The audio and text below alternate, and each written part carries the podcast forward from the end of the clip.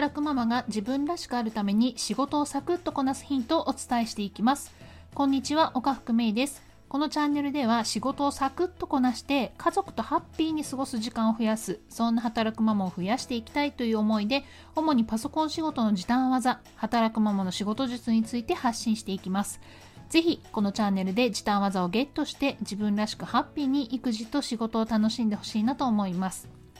昨日で9月終わりということは今日から10月ですよね。今日はねお月見なんですよ。今年は10月1日が十五夜なんです。私の母がですね、まあ、いろんな季節の行事をまあまあやってくれていたんですね。で子供の頃に十五夜になるとお月見団子をね作ってあとすすきと果物を飾ってねお祝いお祝いっていうんですかね、まあ、してたんですよね。私もやっぱねこの伝統行事といいますか。子供たちにね是非こういうことをね季節の節目節目にねそういうことをしてあげたいなと思って毎年お月見団子を作ってで近くのね川っぺりあまあ川があるんですけど近くに。で川っぺりからねすすきを引っこ抜いてきてで梨やと梨やねぶどうやらをねお皿に盛って、まあ、月見団子をね美味しくいただくということをねやっています。ちょっと今年はね天気がちょっと心配なところはあるんですけれどもね月が見えるといいですねさて前回はタッチタイピングの基礎でもある指のお家を覚えましょうというお話をしたんですね。指のお家、ホームポジションっていうんですけれども、文字のキーにポッチが2つついてるよっていうね、話をしましたね。キーボードのちょうど中央あたりに F のキーと J のキーがあるんですけども、この2つにポッチがついてるんです。まあ、それで左手の人差し指で F のキー、右手の人差し指で J のキー、これをねポッチを探しながら置いたらそのまま横のキーに自然と指を下ろす。中指薬指小指を下ろしていく。これがホームポジションだよっていうことでした。ホームポジション、まあ、指の落ちですからいろんな文字を打って打ちますよね。まあそれでも最終的にはここの中央のキーに戻ってくるべき場所これがホームポジションなんですね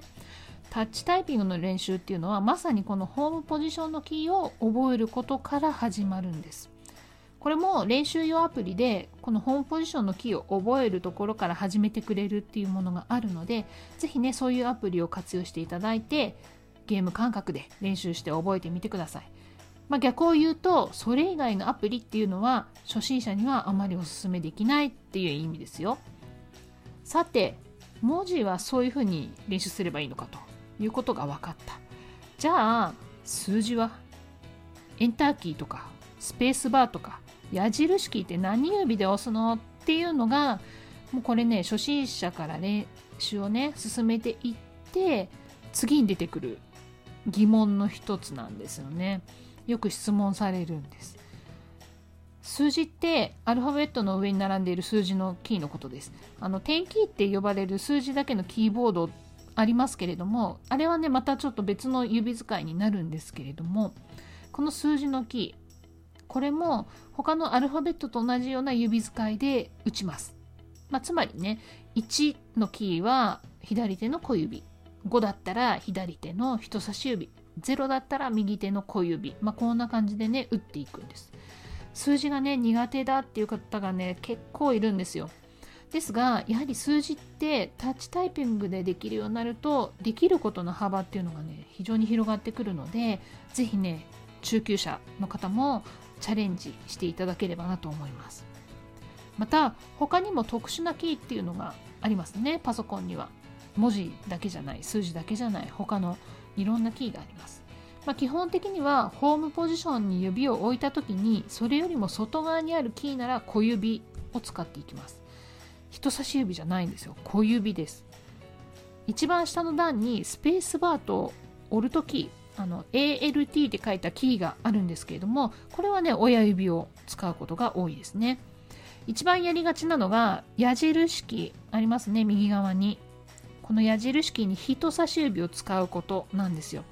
ですがこれではそこからねまた指をホームポジションに戻して文字を打つってなるともうよっこいしょって感じでね大変ですよね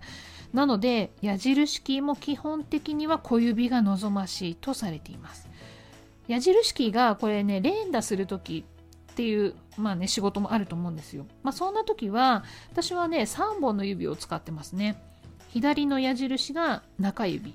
上下の矢印が薬指。右の矢印が小指っていう感じで3本の指を使ってたりします。でもその連打以外の操作もうちょっとしたねちょこちょこっとした矢印キーを使う時っていうのはもう基本小指でやっています。やっぱね小指って一番使いづらい指で乗り越えづらいポイントではあるんですよね。ですが意識してね小指を使ってみるとだいぶね効率よくタイピングできますので是非やってみてください今日のお話はここまでにします。また次回お会いしましょう。今日も素敵な時間をお過ごしください。働くママのパソコン仕事時短術チャンネル、岡福芽衣でした。